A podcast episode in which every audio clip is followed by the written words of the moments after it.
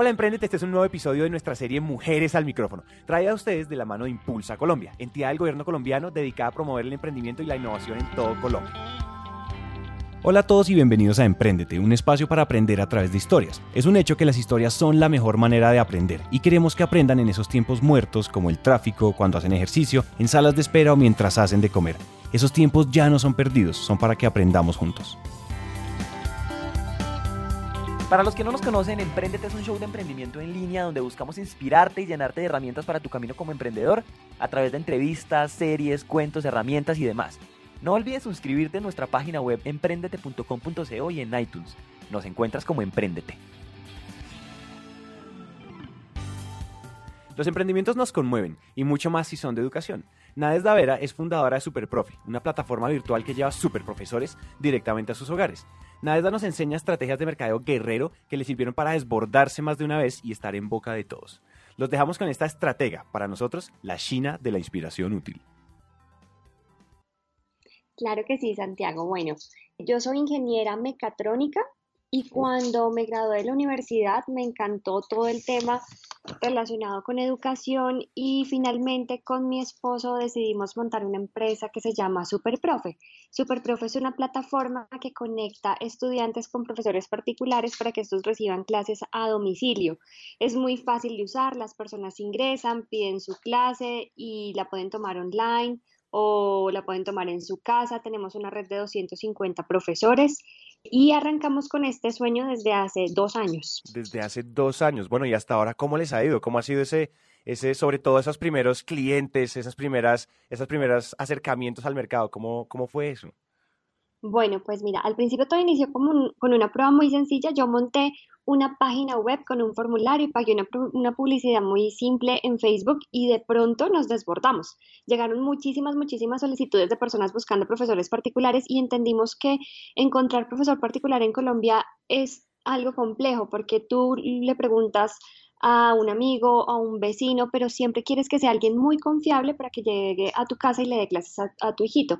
Entonces, cuando vimos que nos desbordamos, entendimos que allí había una oportunidad muy significativa de negocio y nos dimos a la tarea de, bueno, yo me di a la tarea de, de, montarlo como algo más serio, porque al principio pues obviamente me tocaba ser la profesora, la que contestaba el teléfono, la que hacía pagos a profesores, todo. Y ahí empezamos a montar luego una plataforma más robusta eh, que se convirtió en lo que hoy, en lo que hoy en día es Superprofe. Ok, ¿y la, la, cuál fue, cuándo fue ese paso? O sea, el hecho de, de desbordarse, que me encanta la palabra que usaste, nunca la habíamos escuchado, y nos desbordamos, o sea, modestia aparte nos desbordamos. En ese momento que ustedes se desbordan, ¿cuál es el, ¿Cuál es el paso para empezar a dejar de ser ese, ese, ese todero que tú dijiste, esa todera que tú dijiste, de tengo que hacer esto, soy la profesora, soy la que paga, tengo que limpiar la oficina, tengo que subir, tengo que bajar? Entonces, ¿en qué momento tú pasas y empiezas como ese proceso de, de delegar y empezar a, a, tener una visión más holística y menos del día a día? Bueno, mira, algo muy importante que yo creo es que a pesar de que yo tengo algunas competencias, creo que resuelvo problemas y no me quedo varada nunca, me di cuenta que al desbordarnos, como te lo dije, necesitaba otro tipo de ayuda y empecé a buscar a empresarios que estuvieran muy consolidados para que me dieran una mano, consejos, orientaciones, para saber cómo me podía organizar de la mejor manera. Y por ahí derecho conseguí a mi primer socio inversionista, que se llama Juan Manuel Lopera. Él es dueño de una empresa que se llama Aulas Amigas y tiene una red muy grande de profesores. Porque ahí lo primero que dije fue, necesito tener una red muy grande de profesores porque me desbordo por no tenerlos.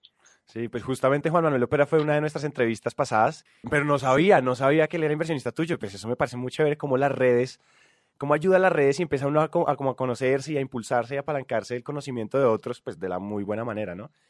Claro, y, y, fue muy bueno porque entonces él nos transfirió conocimiento financiero, administrativo, de recursos humanos y de la par de personas de su empresa empecé a armar los procesos de Superprofe. Entonces ya la cosa fue cogiendo un tono más serio y empezamos nosotros a vender, pero a vender eh, sin estar constituidos. Cuando ya nos dimos cuenta que la cosa sí siguió creciendo, eso fue, digamos, nos desbordamos en junio de 2014 y en diciembre de 2014 ya teníamos ventas que lo hablamos con un contador y valía la pena constituirnos. Entonces ahí tomamos la decisión, creó Superprofe legalmente y en ese momento em, teníamos una bolsa de dinero. Yo no te conté al principio, pero cuando yo arranqué Superprofe vendí todo lo que tenía y hice una bolsa de dinero. Y cuando fue a pedirle ayuda a Juan Manuel, le dije que le conté lo que tenía y él me dio la misma cantidad de dinero y con eso teníamos para operar un año tranquilamente. Sí, eso fue genial, duro también, pues porque uno piensa que es, pues es dinero que nos alcanzaba apenas. Y hacíamos de todo para que la cosa pudiera funcionar. Luego, en ese camino, cuando se cumplió un año, empezamos a buscar otro inversionista porque nos dimos cuenta que para poder crecer al nivel que queríamos necesitábamos más inversión. Ya teníamos un modelo probado, teníamos los eh, profesores andando, en ese momento teníamos una red de 80 profesores, pero necesitábamos más dinero para robustecer nuestra plataforma, para hacer una inversión más grande en marketing y para terminar de organizar la empresa. Y ahí fue cuando logramos que Impulsa nos diera una ayuda que ha sido lo que más nos ha beneficiado a nosotros. Nosotros participamos en una convocatoria que se llama Matching Grants, en donde si tú tenías un ángel inversionista, por cada peso que el ángel pusiera, Impulsa te ponía otro. Y eso fue genial porque logramos que nuestro ángel pues eh, se sintiera más cómodo con la inversión que estaba haciendo, recibiera un poquito más de la empresa y nosotros aumentáramos el capital que íbamos a recibir de ese ángel inversionista. Y en ese proceso estamos desde agosto del año pasado. Y en verdad, lo que te digo, como te lo mencioné, es lo que nos ha hecho hacer que tengamos todos los recursos para que Superprofe crezca de una manera muy exponencial. O sea, finalmente, finalmente crecer, o sea, para crecer se necesita se necesita capital, o sea, se necesita, o sea, mejor dicho, tenemos que buscar plata. Yo veo que, o sea, yo veo que Superprofe iría muy bien sin dinero, digamos, porque estarían haciendo como un bootstrapping ahí como en el día a día y consiguiendo ese, ese flujo de caja para ir sobreviviendo, pero mejor dicho, siempre es sencillo tener un ángel inversionista y que te inyecten ese capital y poder crecer, digamos que a las proporciones que tú estás como, eh, digamos, dándole la visión a tu crecimiento, ¿no? Sí, así es. O sea, sin duda, si no lo hubiéramos tenido, tal vez no estaríamos, no, tal vez no, de seguro no estaríamos en el nivel en el que estamos, porque además es meterle el acelerador a fondo a desarrollar Superprofe. Si no, pues uno va dando pasitos también, pues nadie dice que, o sea, si uno no consigue un ángel o no tiene la suerte de encontrar inversión, pues te toca, como tú lo dijiste, bootstrapping y, y día a día como se vayan dando las cosas y maniobrar y, y eso fue lo que tratamos de hacer durante un año, pero notamos la diferencia y es total cuando tú tienes dinero y puedes invertir y puedes probar más cosas. A nosotros nos ha funcionado muy, muy bien las estrategias de marketing que hemos desarrollado y con el dinero que recibimos contratamos consultores que nos han afinado nuestras e-, estrategias tanto offline como online. Tenemos, logramos uno de los mejores posicionamientos en nuestro segmento en Google, tanto pagado como no pagado que eso se llama tráfico orgánico. Cuando las personas buscan profesores particulares, ahora nosotros salimos en las primeras posiciones y en las posiciones que no son anuncios pagos. Entonces, lograr todo eso es un recorrido de un año, pero pues que sin duda sin dinero no es tan fácil de lograr. Por supuesto, es que lo que dijiste es clave y es meterle el acelerador a fondo. Definitivamente esa es, la, esa es, como la forma de, de, decirlo, la analogía perfecta para cuando uno recibe ese capital y puede inyectarle y acelerar las cosas. Que no está, o sea, que es absolutamente espectacular uno poder, o sea, yo creo que debe ser muy grato ver cómo e, ese emprendimiento slash hijo de uno, bebé de uno empieza a crecer y empieza como a empezar a caminar, empezar a hablar, eso debe ser muy grato desde, digamos, estando parado en tu posición. Claro, es muy gratificante además ver que eh, recibir un ingreso muy chiquitico que no alcanzaba para nada, pero seguíamos metiéndole todo el esfuerzo ahora que casi pague toda, todos los gastos de Superprofe. Eso es realmente genial. Increíble. Yo quiero ahora pasar a preguntarte lo siguiente todo eso que ustedes han hecho muy bien, posicionarse bien en temas, en temas digitales, o sea, en temas online, en temas offline, o sea, ese balance análogo, análogo digital. Cuéntanos de los cómo, o sea, cómo, cómo has logrado hacer eso y yo sé que es, es, una mezcla de cosas y es una, es una convergencia de muchas habilidades, una convergencia de muchas situaciones, así como pues tener mentores y demás pero cuéntame, o sea, a la audiencia, ¿qué le podríamos dejar que puedan aplicar mañana y puedan decir, oiga, si Superprofe lo logró así, yo creo que yo también puedo empezar a aplicarlo así? Entonces, cuéntanos la esencia detrás de, de algunos de esos logros y de algunos de esos éxitos que han tenido en Superprofe. Bueno, mira, nosotros con una persona que es muy, muy, muy buena en temas de marketing digital que se llama Luis Betancourt, ideamos una estrategia, digo yo, 360, que abarca varios procesos cuando yo arranqué Superprofe pensaba, no, el tema solamente es marketing digital y luego estuvimos, estuve en varias charlas y entendí que hay que meterle a todos los medios para que la cosa funcione. Entonces nosotros el primer cambio lo vimos cuando arrancamos con FreePress. Okay. Em, contratamos una agencia, hicimos varios comunicados, ellos los difundieron en medios, la cosa fue muy bien aceptada porque además era un emprendimiento tecnológico y femenino llamaba mucho la atención y la primera vez que salimos en el tiempo, triplicamos nuestras visitas en el sitio. Ush, wow. Eso fue genial. Y ahí nos tocó contratar un agente de call center en los fines de semana, porque el tráfico de solicitud de clases creció tanto que ya entre semana no era suficiente. Ya las personas también estaban solicitando incluso clases sábados y domingos. Eso fue genial. Y aparte de esa estrategia, entonces la combinamos, como te digo, con cosas online. Hicimos todo tipo de marketing, desde marketing de guerrilla, pegábamos stickers en los baños de las universidades, en los lugares donde podíamos, afiches, em, hicimos insertos en los buzones de algunos hogares en zonas estratégicas en donde nos dimos cuenta que nuestra concentración de público era mayoritaria. Por ejemplo, encontramos que la mayoría de chicos que nos piden clases están en Cedritos o en Salitre. Entonces, allí concentramos mucha de nuestra publicidad offline. Em, empezamos a pagar anuncios en Google y cada semana hacíamos la tarea muy juiciosos. Google te permite a afinar tus páginas, es decir, si hay palabras claves en las que tú no estás posicionado, nosotros las veíamos y cada semana em, modificábamos términos en nuestra página y eso nos permitió posicionarnos en los anuncios que no son pagos, o sea, de manera orgánica. También te cuento que empezamos a hacer alianzas con eh, fondos de empleados y cooperativas porque también creemos que allí hay una gran concentración de padres de familia.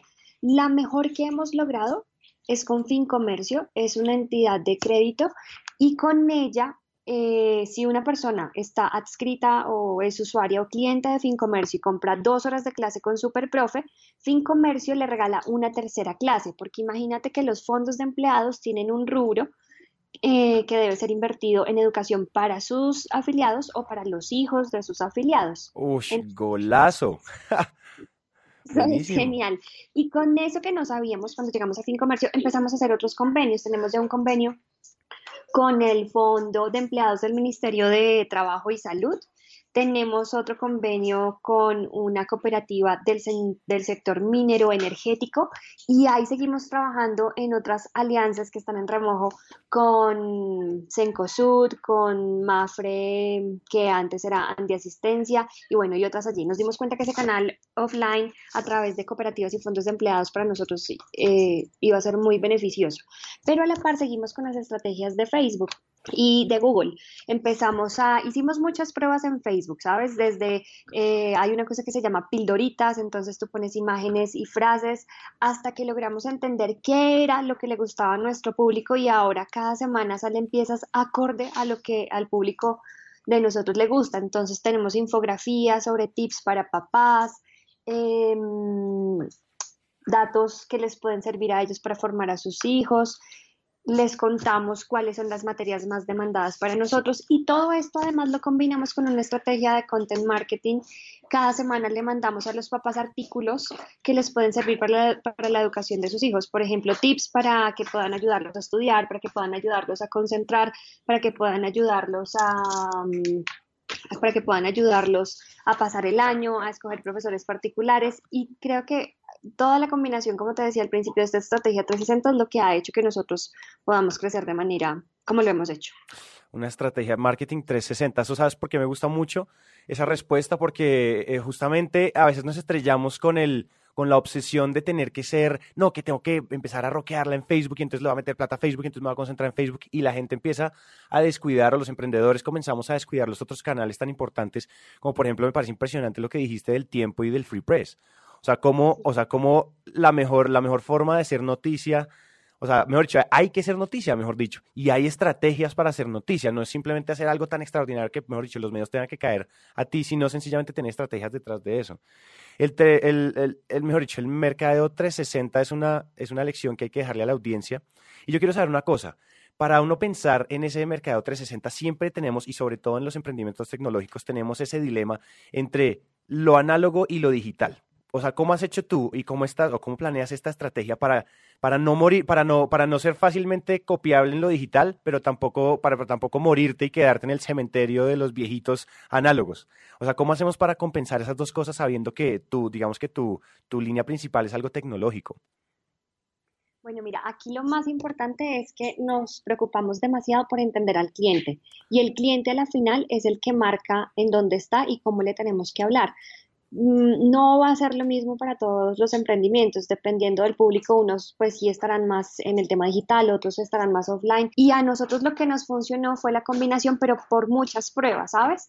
Cada vez que implementábamos una estrategia de marketing, mirábamos cuál era su conversión, mirábamos cómo se comportaban nuestros clientes, luego preguntábamos cómo se enteraron de nosotros y eso nos ayudaba a, verificar cómo en qué íbamos a enfocar nuestros esfuerzos nuestros clientes son mamás y papás entre 40 y 60 años que tienen hijos que están en colegio y iniciando primeros semestres de universidad. Por eso es que decidimos hacer toda esa combinación de medios porque este público no es totalmente digital. Hay unos papás que sí, pero hay otros que definitivamente todavía no han dado ese paso. Claro, eso me parece, hay que entenderlo y sobre todo entenderle cómo llegarle. Eso que acabas de decir es, o sea, por más que uno entienda su público, dentro de su público hay subpúblicos y hay que entender que hay unos que todavía no han dado ese salto a, no dicho, ellos se enteran por Facebook y compran por Facebook y pasan tarjeta por una plataforma y, pasan, y pasarela de pagos digital. No, hay otros que son un poco más tradicionales, que son los que, a los que hay que atender de manera más análoga. En eso estoy totalmente de acuerdo. Pero te quiero preguntar otra cosa volviendo un a lo de marketing eh, de 360 grados, ¿cuál le dirías, ¿qué le dirías a nuestra audiencia si ellos quieren comenzar con este tipo de enfoque? Es decir, ¿cuál sería ese primer paso? Porque, o sea, nos contaste un montón de estrategias que aplicaste que son totalmente brillantes, pero quisiéramos saber, hey, si yo de pronto no, no, he tenido, no, he tenido, no he tenido funding, es decir, no he tenido inversionistas, pero igual quiero aplicar este tema de, de 360 grados, ¿cuáles son los primeros pasos que tengo que dar? Sí, de todas maneras, así uno no tuviera cómo pagar una agencia, eh, yo antes de pagar una agencia hice la lista, bueno, quiero salir en FreePress, quiero entender Facebook, quiero Google, quiero hacer marketing de contenidos y, mm, y, medirlos todos. Entonces lo que arranqué fue por los más fáciles. Inicié con mis anuncios en Google con muy, muy, muy poquito presupuesto. O sea, mira que no pagaba más de 3 mil pesos eh, diarios por un anuncio para poder entender su conversión. Entonces aquí tampoco es que hay que que invertir mucho, sino lo más importante es tener claro cómo se va a medir y qué es lo que tiene éxito, porque uno puede decir, bueno, mis, mis públicos están en tantos medios, pero hasta que tú no hagas la prueba y no lo midas y no entiendas cómo es esa conversión para tu negocio, eh, antes no, nada tiene certeza, todo es incertidumbre. Eh, lo más fácil, lo que te digo, es arrancar por eh, Google. Em, y también creo que es una de las cosas económicamente más fáciles de, de implementar. Y, y, cuando arrancas con Google, eh, él tiene una cosa que se llama Google Search Console y ahí te van saliendo las palabras claves y eso va a servir para que tú modifiques tu sitio. Entonces eso te sirve para eh, posicionarte en el tráfico orgánico y mejorar tus anuncios pagos. Después de eso y conociendo cuáles eran las palabras claves con las que nuestra audiencia nos reconocía, empezamos a implementar las campañas en Facebook. Sabíamos que cómo nos buscaban o qué buscaban los papás eh, dependiendo si de sus intereses o intenciones y con eso empezamos a, hacer eh, piezas gráficas, piezas para Facebook básicamente y ni siquiera las pagábamos, solo queríamos entender, bueno, cuántos me gusta puede tener esta imagen o qué puede hacer que nuestra comunidad crezca. Cuando después de hacer esto, em, lo que puede funcionar es, em, yo hice antes lo que te decía, antes de tener el dinero, hice una lista de personas en Twitter, de sus arrobas, que eran periodistas de tecnología, de emprendimiento, de educación y que les podía interesar Super Profe. Antes de arrancar con el Free Press, algunos le escribí, eh, de hecho, en alguna oportunidad hice una estrategia con blogueras y les ofrecí clases de Super Profe y ellas algunas les gustó y algunas hicieron artículos. Entonces, esa también es una muy buena estrategia, incluso y puede ser gratis, o sea, se paga con el mismo producto. Y luego cuando muchos no me respondieron, entonces ahí entendí que una agencia de Free Press podría ser la solución, para llegar a, a conseguir ese tipo de publicaciones en medios muy masivos. Ahora hay agencias que apoyan a los emprendimientos, que tú puedes contratar como desde un millón de pesos hasta, bueno, hasta el presupuesto que te dé. Pero mira que por un millón puedes conseguir resultados muy significativos para uno o dos meses, como salir en el tiempo o en portafolio o cosas así. Mm, ah, increíble, increíble, increíble. Te felicito de verdad porque ese enfoque además es, primero uno diría, bueno, claro, o sea, hay que atacar por todos los flancos, pero pero a veces uno dice, a veces pasa lo que te digo, que nos terminamos eh, sobreenfocando en algunas y, terminamos de pronto siendo negligentes frente a las posibilidades que hay en otros canales. Ahora pasemos a la siguiente pregunta que yo te tenía preparada para hoy, es que ya nos has mencionado un poquito al comienzo, y es cuál es ese cambio de mentalidad que tenemos que tener, Nadesda, cuando, cuando en serio recibimos capital externo, apoyos del gobierno, apoyos de inversionistas ángeles y demás. ¿Cuál es esa, o sea, cómo se tiene que transformar de pronto abruptamente la empresa por dentro para en serio estar preparados y aprovechar al 100% un apoyo de ese estilo? Bueno, mira, yo creo que el cambio más significativo tiene que ser a nivel de estructura contable y financiera, ¿sabes? Cuando uno arranca, uno arranca con la motivación, generalmente los emprendedores somos eh, más técnicos, em, entonces tú haces tu producto, todo funciona de maravilla, pero la contabilidad de la empresa no, no la llevas tan organizada. Eso le pasa a todo el mundo, uno no tiene ni idea tampoco que cómo debe ser llevada, no es algo que, que aprendas, sino que aprendes sobre la marcha. Pero cuando recibes una inversión, lo más importante es tener esa área definida, porque debes, em, digamos, uno ya lo hace y uno cuida cada pesito que gasta, pero esos nuevos pesitos que te llegan a la empresa deben cumplir con ciertos requisitos, entonces hay que ser muy juicioso con, con como con la información que se hace de cada transacción. Ejemplo, hay que tener facturas, hay que tener cuentas de cobro, hay que tener eh, comprobantes de causación en tu contabilidad, hay que tener proyección financiera, hay que hacer flujo de caja, hay que tener flujo de dinero, tienes que aprender a leer tus estados financieros y cada mes eh, entender de acuerdo a esos estados financieros cómo va la empresa. Antes simplemente, digamos, teníamos un presupuesto y decíamos, bueno, vamos muy bien porque vamos creciendo, pero crecer en las metas de tu producto tiene que verse reflejado en las ventas y en cómo eso se ve reflejado en los estados financieros, como te comento. Entonces, eh, hay que darle mucha estructura mm, de manera muy organizada y la empresa toma otro nivel. Nosotros tuvimos que contratar una, mm, aparte que ya teníamos contador, tuvimos que contratar una persona que sea asistente contable y financiera y que se dedique día a día a hacer seguimiento de las finanzas y de la parte administrativa de Superprofe. Creo que eso cambia todo. O sea, no puede ser como el seguirse manejando como el mismo emprendimiento sin tener claro todos esos temas contables. Para mí eso ha sido lo más importante y que también hemos recibido apoyo de nuestro, de nuestro inversionista porque él es de un perfil muy financiero, entonces hemos aprendido muchísimo, eh, nos ha ayudado a organizar, dimos con un muy, muy buen ángel inversionista en esos temas. Claro, y en algún momento en algún momento uno podría pensar incluso que uno tiene que encontrar, o sea, no cualquier ángel inversionista le sirve, ¿no? O sea, es chévere que ustedes no solo recibieron capital de él, sino que recibieron un montón de conocimiento, como de mentoría, de apoyo, de, seguimiento. Entonces, a veces también la recomendación se, a veces no, yo creo que siempre la recomendación es, hey, no todos los inversionistas sirven, busquen un inversionista que sea como un buen fit, un buen match, que encaje con ustedes, con las necesidades que ustedes tienen, y no simplemente alguien que les firme un cheque, ¿cierto? Así es, mira, yo creo que si alguien solo nos hubiera dado dinero, no nos hubiera funcionado. En cambio, nuestro inversionista se llama Cristian, él nos ha apoyado en la operación, ha hecho modelos financieros con nosotros para saber cómo pivoteamos algunas partes del negocio, eh, nos da opinión sobre temas tecnológicos, así él no sea tecnológico, es muy valioso. Y además no es una persona impositiva porque también hay otros inversionistas que solo están pendientes de su dinero y si la cosa no funciona no les importa el capital humano de la empresa.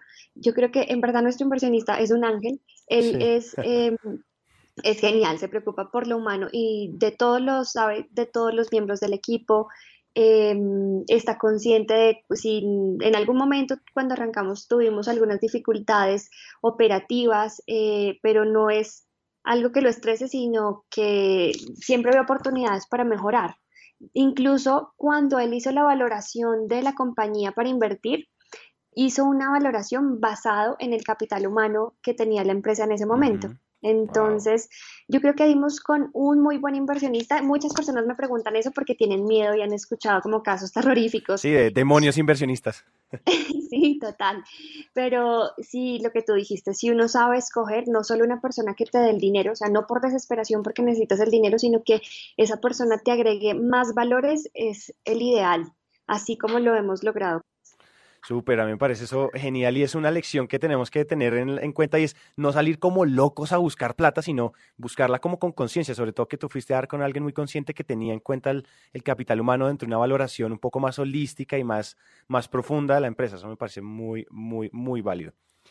Ahora quiero pasar a la última pregunta que te teníamos preparada para hoy, Nadesda, y es ¿Cuál es ese aporte, esa propuesta de valor, eso que ustedes llevan las mujeres a los contextos de negocios, al contexto empresarial? ¿Qué es eso que ustedes tienen que nadie tiene? Ese, ese sabor, esa sustancia, esa, esa esencia, ese, esa receta secreta. ¿Qué es eso que hay detrás de una mujer en los negocios? Bueno, mira, pues yo creo que las mujeres somos más organizadas. Em, no sé si es algo como que viene en el chip que tú puedes hacer no multitarea, sino puedes tener conciencia de más cosas para realizar en un mismo momento. Em, también siento a veces que como nuestro carácter es más emocional, somos mucho más apasionadas. Entonces, si nos encarretamos con algo, somos demasiado persistentes y no hay obstáculo alguno que no nos permita llegar a ese propósito que soñamos. Creo que eso hace parte de ese carácter emocional que te cuento y es muy, muy, muy valioso porque mm, definitivamente creo que nada nos queda grande. O sea, si nos ponemos la meta, lo hacemos de alguna manera y lo logramos.